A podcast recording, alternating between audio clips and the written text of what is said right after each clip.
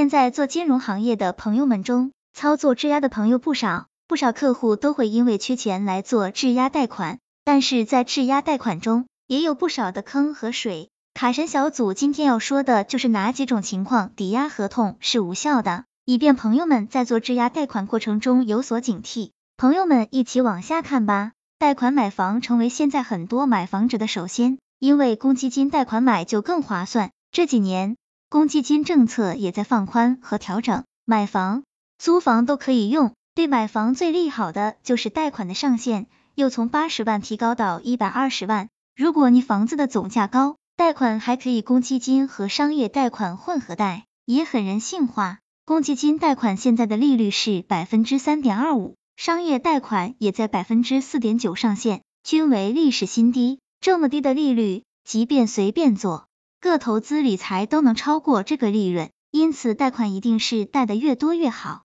购房贷款是一种解决购房者资金问题的方法，但对于购房新手来说，贷款买房貌似有点陌生。其实贷款买房的注意事项有很多。从购房者开始在银行申请贷款到银行审批打款的每一个过程都需要谨慎。另外，购房者还应该多了解购房贷款的相关规定，提前做好规划。卡神小组经过整理，告诉朋友们几个相关知识和抵押合同无效的几种情况，希望您在贷款之前提前防范。目前贷款首付期限政策在现在的房地产市场中，首套房贷款首付一般是百分之三十。公积金贷款是百分之二十，二套房抵押贷款首付百分之六十，二手房房龄加贷款年限小于等于六十五年，借款人在借款的时候不仅要出示个人的证件，还要注意携带家庭房产证明等。以下资料必须准备齐全：一、借款申请书；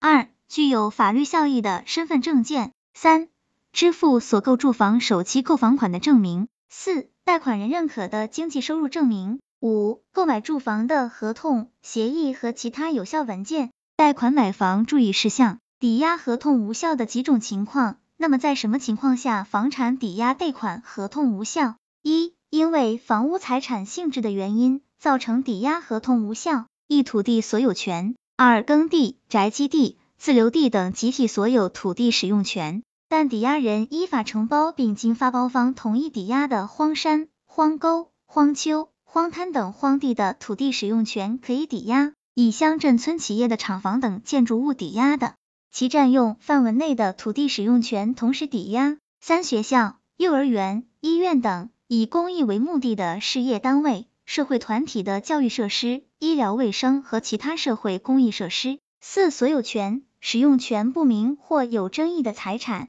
五、依法被查封、扣押、监管的财产。二、未登记。